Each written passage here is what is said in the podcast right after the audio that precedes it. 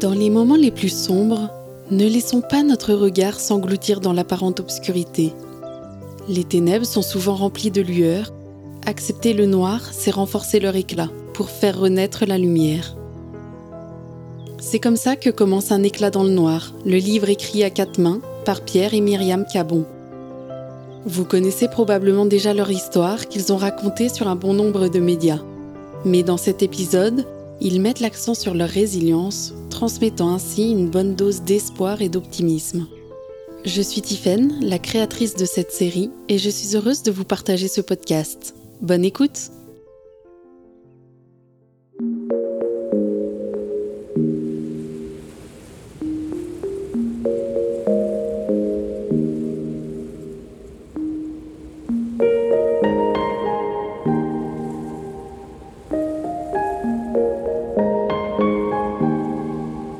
Voix des Lucioles.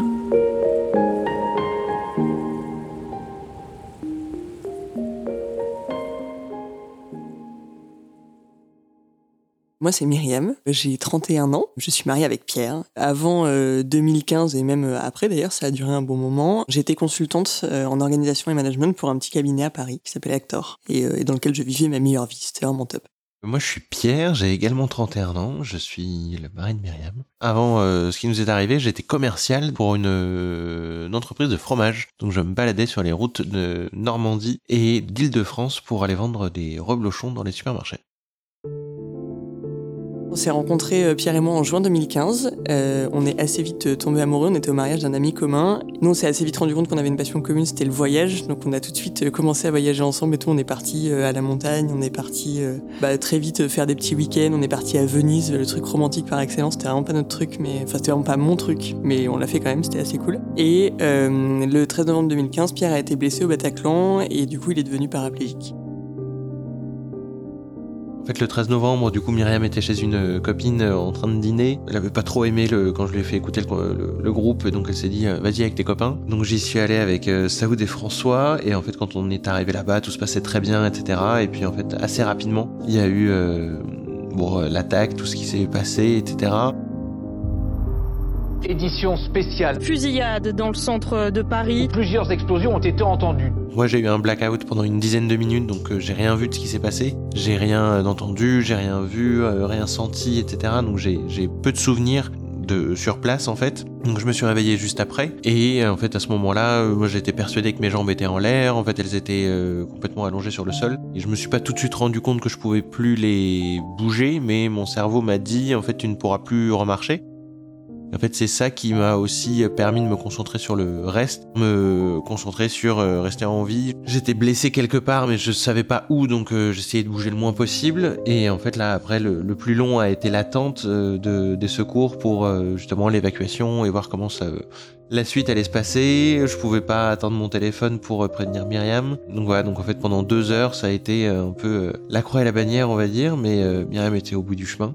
Du coup, je me suis dit que c'était quand même euh, très... Euh, enfin, ça, ça, allait bien se passer, on allait s'en sortir. Et en fait, euh, au bout d'un moment, j'ai été emporté, euh, été transporté jusqu'à l'hôpital de Mondor, qui est à Créteil, où là, je me suis fait opérer la moelle épinière. Donc, on m'a posé une armature dans le dos, de manière à pouvoir me maintenir et à pouvoir euh, recommencer une vie, on va dire. Et en fait, à partir de ce moment-là, on a huit mois d'hôpital qui ont commencé. Ensuite, on a eu toute la période de reconstruction qui a été aux Invalides. C'est là que j'ai réappris à comment vivre dans un fauteuil roulant, comment est-ce que tu fais à manger, comment est-ce que tu t'habilles quand t'es paraplégique. Ça a été une, une nouvelle vie qui a commencé où on ne connaissait du coup absolument rien parce qu'on avait pas de personnes dans nos proches et dans nos familles qui étaient euh, dans la même situation ou euh, simplement en fauteuil roulant.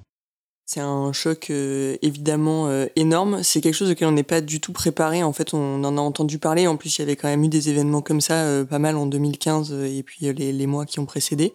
Mais on peut pas du tout imaginer ce que ça fait. L'attente, c'est un truc qui est pour le coup vraiment très très dur à, gérer parce qu'en fait, on sait pas. Alors je suis plutôt de nature optimiste. Donc j'oscillais un peu entre des phases de euh, non mais c'est pas possible, ça va forcément bien se passer, ça peut pas euh, ça peut pas se terminer comme ça et des phases où je me disais là en fait, il faut que j'essaye de comprendre que euh, mon copain est dans une salle où il y a des gens qui tirent sur les gens en fait. Et donc c'était assez improbable en fait, j'avoue que c'est un peu un mix, je pense que j'étais un peu en, en, choc et donc j'ai des souvenirs assez assez flous par moment. mais du coup, je me suis aussi beaucoup beaucoup posé de questions parce qu'en fait, bah, n'ayant pas du tout de nouvelles, Euh, moi, j'ai tendance à beaucoup réfléchir euh, et beaucoup essayer de, caler des options et des hypothèses pour voir un petit peu euh, comment ça. Ça, ça, fait très rationnel, ça fait un peu psychopathe, mais en vrai, c'est un peu ça qui m'a aidé cette nuit-là. Et du coup, il y avait toutes les options, donc je me disais, bah, en fait, peut-être qu'il est mort, peut-être qu'il est blessé très gravement, peut-être qu'il est défiguré, peut-être qu'il est euh, psychologiquement et qui s'en remettra jamais. Et en fait, j'ai essayé de voir un petit peu par rapport à toutes ces options, au fond de moi, comment je le sentais et est-ce que je me sentais les épaules aussi pour euh, bah, pour l'accompagner. On venait de se rencontrer, ça faisait cinq mois qu'on était ensemble. Donc euh, j'essayais aussi de, de, me projeter et de me dire ok est-ce que je peux être euh, d'une aide? Est-ce qu'il voudra aussi être, toujours être avec moi? Parce que c'est le genre d'événement qui fait aussi changer bah, les gens de perspective. Donc peut-être qu'il s'en serait sorti en disant bah en fait t'es pas la bonne personne, c'est terminé quoi. Mais voilà, du coup, j'avais toutes les options en tête euh, et j'ai essayé d'avancer comme ça. Et puis sur les semaines suivantes, euh, bah en fait, mode tunnel, je crois. Euh, beaucoup d'organisation logistique, beaucoup de d'essayer de se concentrer jour par jour. Ok, qu'est-ce qui va se passer demain? De pas essayer de voir trop loin, de juste se dire, bah voilà, il y a des nouvelles contraintes, il y, y a, une nouvelle vie, il y a beaucoup de choses qui vont se passer. Et je voulais surtout que Pierre se sente bien, donc je me suis concentré là-dessus. On dit toujours que je suis très j'ai moins d'émotion qui ressort quand euh, j'aborde ce truc, mais euh, ce sujet. Mais euh, quand je me suis réveillé, en fait, il y avait un de mes copains qui était à côté, qui lui était pas blessé, enfin, il avait vécu l'attaque allongé sur le sol, sur le ventre. Et l'autre, en fait, il a, Saoud euh, a tenté de sortir, mais euh, je savais pas où il était, je le voyais plus, etc. Donc, euh, j'y ai pas trop pensé parce que, enfin, je me suis plus concentré sur moi parce que c'était, je pense, le plus important à ce moment-là. Mais, mais voilà, enfin, j'avais aucune information de ce qui pouvait se passer pour lui. Et en termes d'émotion, ben, en fait, il y, a, il y avait du stress. Au moment où je me suis réveillé, il y en a un des deux qui avait été abattu par la police à ce moment-là. Au moment où je me suis réveillé, et en fait, l'autre était déjà mort je enfin, je savais qu'il y avait plus personne qui se baladait dans la fosse au moment où je me suis réveillé. Donc il y avait déjà ce stress en moins de euh, il faut que je fasse semblant de euh, etc. Si euh, il y en a encore un qui se balade. Et voilà. Et après en termes d'émotion, mais il y avait du stress, il y avait surtout l'envie de se maintenir en vie, de pas vouloir s'endormir, de enfin de rester éveillé le plus longtemps possible jusqu'à ce que les secours arrivent. Évidemment au fur et à mesure ça devient de plus en plus compliqué. Finalement j'avais perdu énormément de sang donc c'était ça aussi qui n'aidait pas. Le seul truc sur lequel je me concentrais c'était de revoir Myriam et donc s'il y avait que ça qui comptait à ce moment-là les mois qui ont suivi, euh, il y a eu pas mal de déni au début, je pense, de euh, la situation. Euh, en fait, au début, j'avais pas de, par exemple, de spasticité, donc j'avais pas de contraction dans les jambes, j'avais pas tout ça. Enfin, j'étais alité et certes, ça commence à devenir un peu long. Je pouvais pas, enfin, j'avais pas envie de sortir de la chambre au moment où j'ai commencé à repasser au fauteuil. Je trouvais c'était très bien le petit cocon de mes 6 mètres carrés de chambre je faisais des rêves de euh, bah tiens en fait euh, je me lève du fauteuil et ensuite je reviens m'asseoir. Donc c'est euh, c'est tout ce, cette période là et après euh, en effet je Myriam a tendance à dire que j'oublie les moments difficiles quand j'ai quand on était aux invalides. Mais oui oui non mais ça a été dur. Il y a eu l'acceptation. Il y a eu tout ça qui a petit à petit avancé. Après ça a été au fur et à mesure ça s'est enfin ça se passait de mieux en mieux. Mais mais voilà elle rigole beaucoup là tout de suite à côté de moi mais mais en effet j'oublie toute la enfin j'ai un cerveau qui nous qui oublie un peu le négatif du coup ça me convient très bien. Oui, ça a été très dur.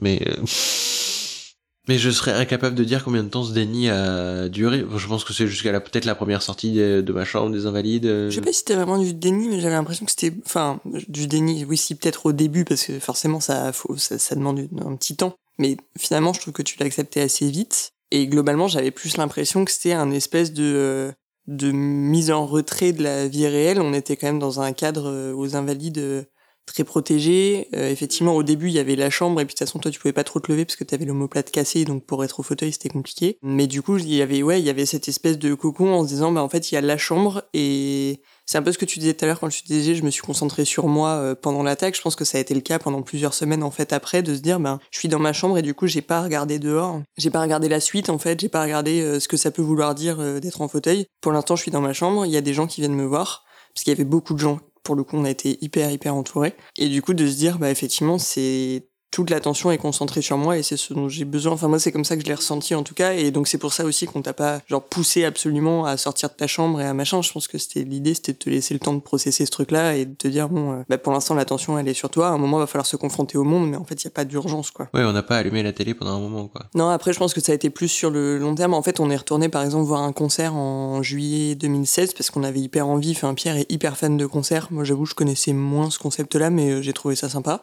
Euh, mais du coup, on allait voir un concert et c'est vrai que tu sens quand même, même si euh, on n'est pas du genre à se dire ah bah du coup euh, je risque ma vie à chaque fois que je vais à un concert parce qu'on sait très bien que c'est pas vrai. T'es quand même quand t'arrives dans la salle, tu regardes où sont les issues de secours quoi. C'est plutôt ce genre de truc, tu vois. Puis il y a des moments. Et puis les places handicapées sont souvent à côté des issues de secours. Pratique. Non mais voilà, tu fais plus attention. Enfin tu vois, c'est plutôt ce genre de truc.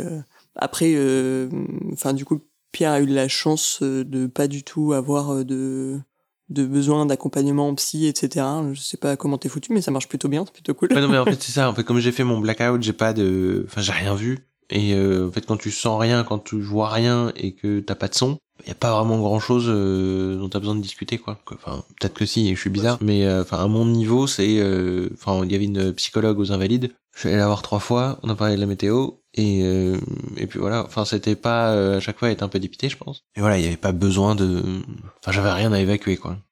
Ouais, c'est très personnel après, mais. Il y a pas de haine. Bah non, mais en soi, c'est des malades et on va pas se le cacher.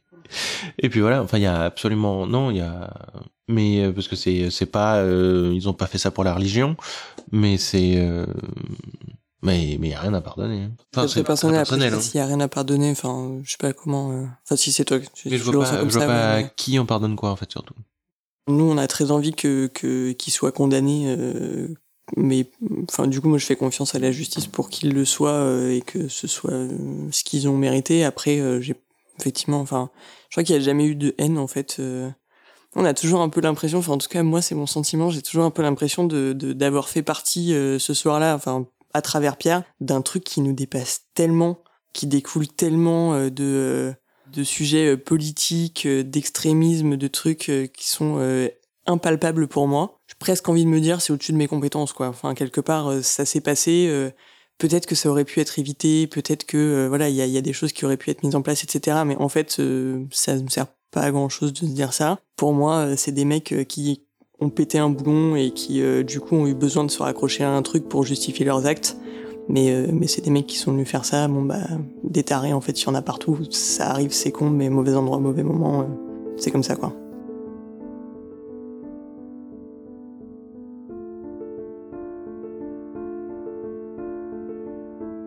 Le premier truc qui nous a beaucoup aidé quand même, c'était tous nos proches qui étaient là en fait pendant pendant ces huit mois de reconstruction. Tous les midis, tous les soirs, il y avait des gens qui venaient. Enfin, on a eu euh, quand même beaucoup de chance. Normalement, les visites sont censées s'arrêter à 20h. Jusqu'à 23h30, euh, il y avait du monde. On a eu un, petit cocon pendant huit mois euh, qui nous a quand même beaucoup aidé. Et, euh, en fait après ça quand euh, je suis sorti des invalides on est allé passer trois semaines dans la maison de la sœur de Myriam à Aix. Et donc là vraiment on a pu prendre du temps pour nous se reprendre un peu de vitamine D et pour se ressourcer. Et en fait après ça on a eu la chance de pouvoir reprendre une vie à peu près normale en fait assez rapidement parce que moi, le 14 novembre 2016, j'ai commencé un nouveau job, dans une nouvelle boîte, nouvelle équipe, enfin voilà, pour euh, vraiment changer d'air. Myriam a pu reprendre sur des horaires plus normaux euh, son boulot aussi, et en fait, c'est surtout ça qui nous a aidé de se dire, ben voilà, en fait, on reprend une vie euh, entre guillemets classique, et on découvre en effet chaque jour, bah tiens, les difficultés dans le nouvel appartement qu'on a eu, comment est-ce que ça se passe, l'accessibilité dans les rues, etc. Mais voilà, après ça a été petite euh, mise à niveau euh, globale, mais en soi, la vie a repris son cours petit à petit. On a euh, revu beaucoup de nos copains, on sortait, on, faisait des dîners, des soirées à la maison. Enfin voilà, on une vie de jeune de 25 ans, quoi. Je crois que le, c'est un peu ce que tu dis, l'idée de se dire on prend le truc pas à pas, ça a vachement aidé en fait. Parce que je crois que quand on connaît pas du tout euh, le monde du handicap ou quel que soit le nouveau monde dans lequel on est plongé après un traumatisme, je pense que c'est assez vrai. De se dire euh, ok j'essaie de me projeter dans 5 ans et de comment ça va se passer et de machin, c'est hyper vertigineux en fait parce que le changement est tellement énorme que euh, bah, du coup c'est, c'est hyper violent et je pense que le cerveau est pas hyper fait pour encaisser ça. Et du coup, de se dire, ok, je le prends un peu au jour le jour, je regarde. Bah, enfin, dans le cas de Pierre, en tout cas, c'était assez facile parce que c'était un, c'était quelque chose qui est, euh, qui est définitif, mais il n'y a pas de perte finalement, à part la perte de, euh, bah, de la marche et puis le changement de devoir s'adapter à une nouvelle vie, mais ça reste une nouvelle vie. Et du coup, on se dit, ben, on va regarder chaque jour à quoi ressemble cette nouvelle vie, de quelles nouvelles contraintes elle est faite, mais aussi de quelle similarité avec l'ancienne elle est faite. Et du coup de prendre ça au pas à pas en disant ok là il y a un blocage, comment on le résout? Et ensuite du coup on passe au blocage suivant et on essaye de les résoudre un par un. Euh, je pense que ça nous a bien aidé et ça nous a fait du bien quoi, de se dire mais en fait du coup il y a des petites victoires, il y a aussi des trucs qui sont plus difficiles et auxquels on doit s'habituer, mais du coup ça nous permet de prendre le temps de le faire et, euh, ouais ça nous a bien aidé à avancer comme ça.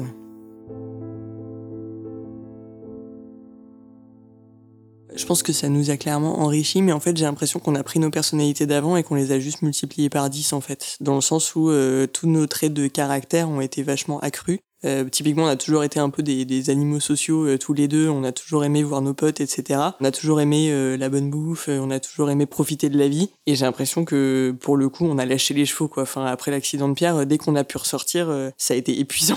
Franchement, on n'en pouvait plus. On voyait du monde tout le temps. On sortait tout le temps. On allait au resto. On, on a consommé à pleines dents, en fait, juste. et j'ai l'impression que ça a vraiment augmenté ça. Pierre, qui a toujours été optimiste, est devenu dix fois plus optimiste. Enfin, c'est assez marrant, en fait. A juste décuplé euh, ce qu'on avait déjà ressenti dans nos personnalités, quoi. Tu te rends compte euh, pour de vrai que t'as qu'une seule vie et donc euh, autant en profiter à fond quoi.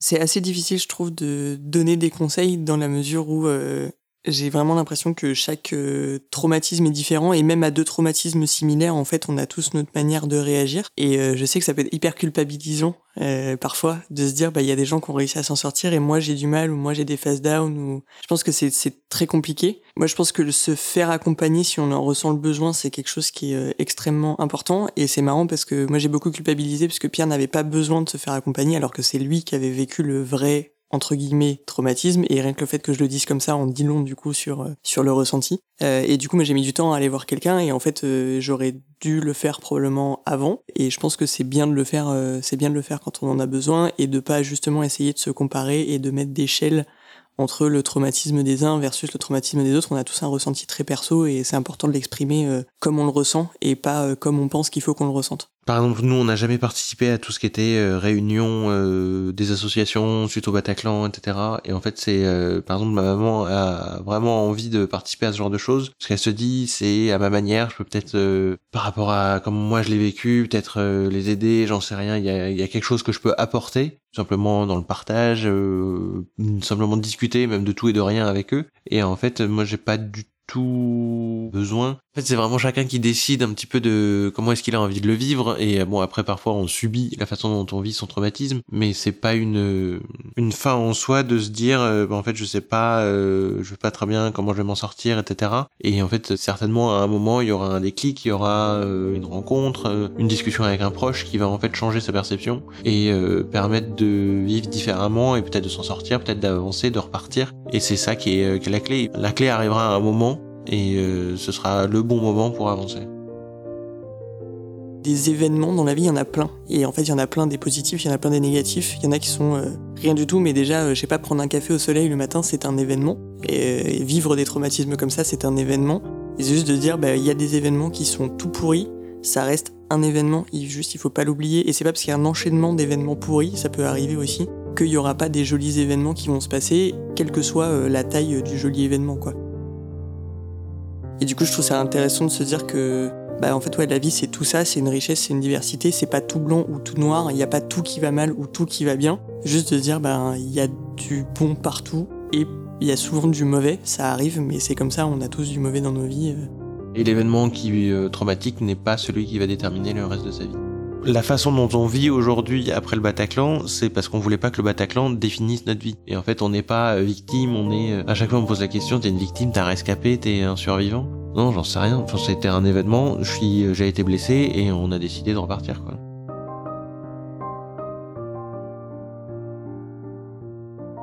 Après, c'est marrant parce que du coup, en fait, on dit ça, en même temps, le Bataclan a complètement changé notre vie, puisque aujourd'hui, on fait quelque chose qu'on n'aurait jamais fait euh, si jamais Pierre avait pas été blessé et paraplégique.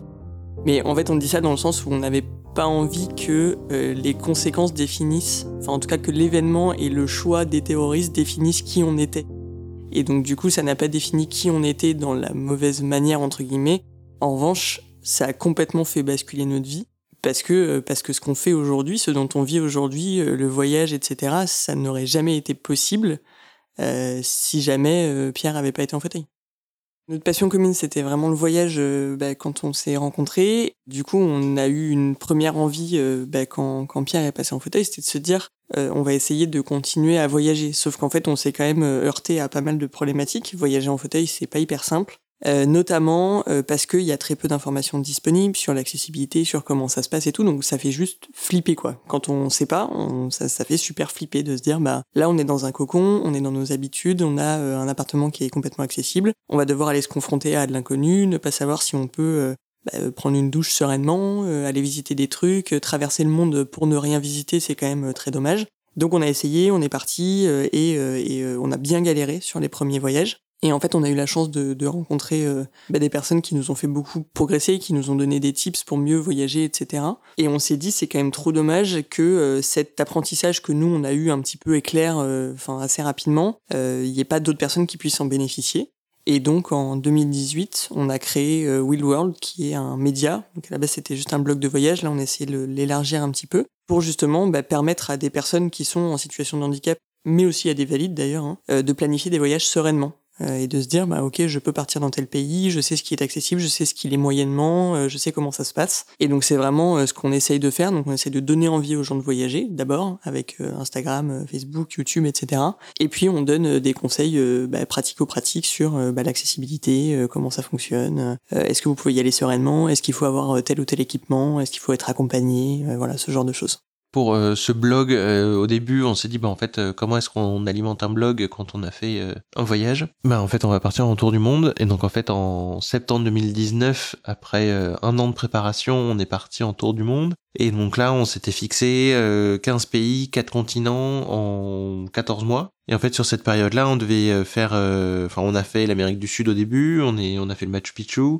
on est parti en Australie, Nouvelle-Zélande, donc là on a traversé euh, la Nouvelle-Zélande en tandem, parce qu'on s'était dit euh, c'est chouette d'avoir un défi par continent et de se dire ben voilà on va un peu essayer de, de montrer que euh, même se fixer des défis de ce type-là est possible quand on est en fauteuil. Et ensuite on devait faire la partie africaine et la partie asiatique, mais le, le Covid nous a bloqué quand on était en Nouvelle-Zélande. Donc en fait on est rentré en France début avril 2020 et quand on est rentré en France il nous restait, on avait posé un congé sans solde dans nos deux entreprises et en fait il nous restait euh, à peu près 6-7 euh, mois de, de trous et on s'est dit mais en fait c'est pas possible, on n'a pas du tout envie de laisser notre projet en plan euh, comme ça. Donc on va essayer de, repenser un petit peu ça et donc en fait pendant le, le, premier confinement on s'est dit mais tiens qu'est-ce qu'on peut faire, comment est-ce qu'on peut continuer à voyager? Et en fait on s'est dit mais en fait on va découvrir la France parce que la France on la connaît quand même peu. Donc en fait on est parti en Corse, on est parti un peu à la, à la découverte de pas mal d'endroits un peu chouettes où on pouvait faire des activités qui soient un peu différentes qu'on ne pensait pas accessibles, que ce soit du, euh, du wakeboard, du char à voile, etc.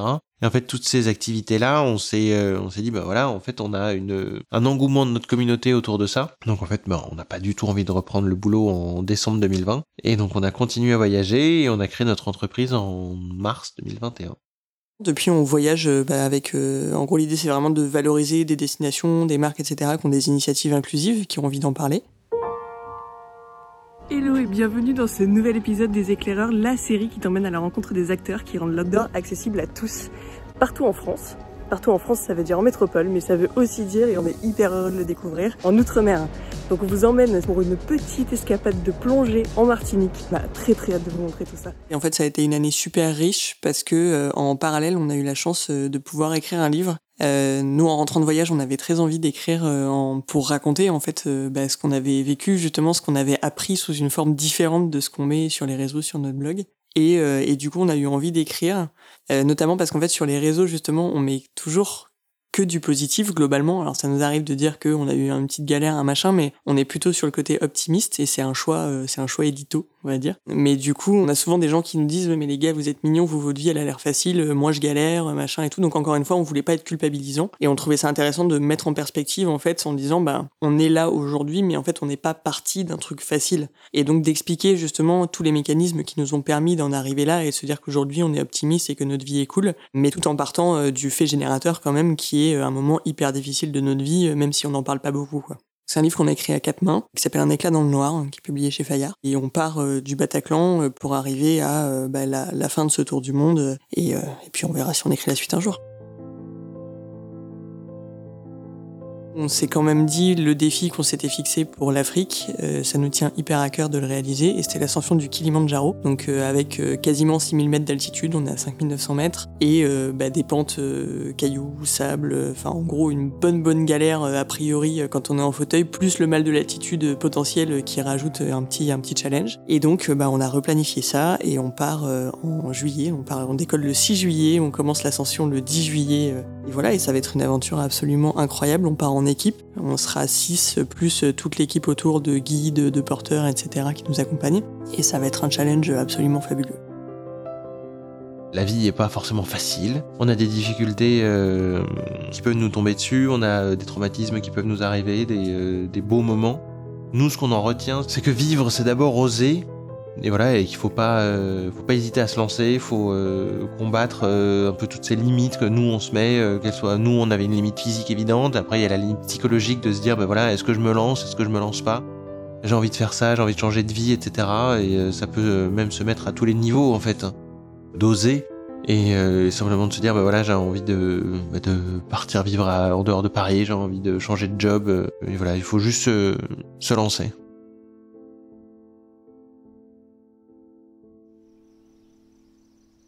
Vous venez d'écouter le onzième épisode de La Voix des Lucioles. Aujourd'hui, Pierre et Myriam sont dans les starting blocks pour grimper le Kilimanjaro. N'hésitez pas à les soutenir et à suivre leurs aventures sur les réseaux sociaux. Pour en savoir plus sur leur histoire, je vous invite à lire leur livre Un éclat dans le noir. Si vous souhaitez me soutenir, vous pouvez m'envoyer vos retours, noter ma série sur Spotify et Apple Podcast, partager les épisodes ou faire un don sur ma page Tipeee. La musique a été composée par le talentueux Charles Regnault et le logo sonore par Robin Mohammadi.